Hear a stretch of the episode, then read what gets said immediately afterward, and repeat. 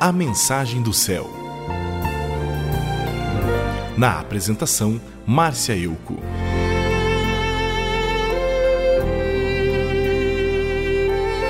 O apóstolo João, em uma de suas cartas, diz o seguinte: Ora, se alguém possui recursos deste mundo e vê seu irmão passar necessidade, mas fecha o coração para essa pessoa, como pode permanecer nele o amor de Deus?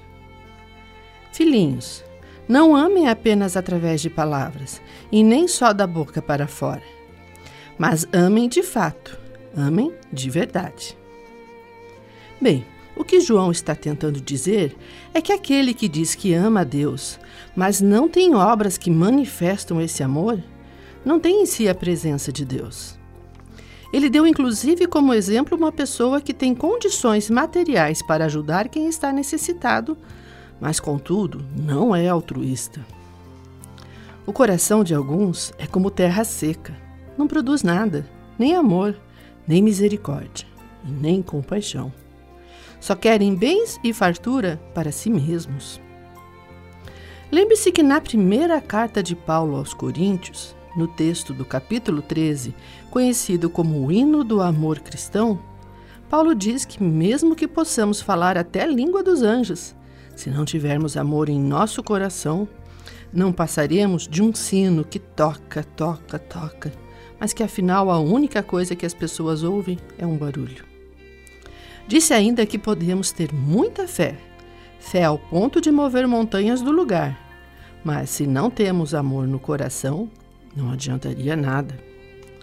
Paulo disse que quem ama é bondoso e tem compaixão em seu coração, e conclui dizendo que de todos os sentimentos humanos, três são os mais importantes: a fé, a esperança e o amor mas que o amor é o mais importante de todos. Jesus repetiu várias vezes que devemos amar as pessoas. Amar como ele as ama, amar como amamos a nós mesmos. Para isso, é necessário se colocar no lugar da outra pessoa para entender o que ela sente. E, quando necessário, ajudá-la a suprir suas necessidades. Quer seja roupa, quer seja comida, ou ajuda para pagar a água ou para pagar a luz, para comprar remédios, para comprar gás. Quem sabe você às vezes deixa de ajudar porque pensa que estão mentindo para você só para se aproveitar da sua condição.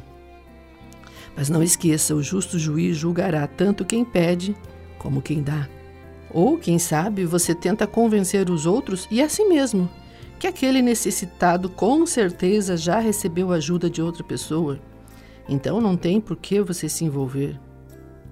Uma coisa eu te digo: se chegou ao seu conhecimento a necessidade daquela pessoa, foi porque Deus quis.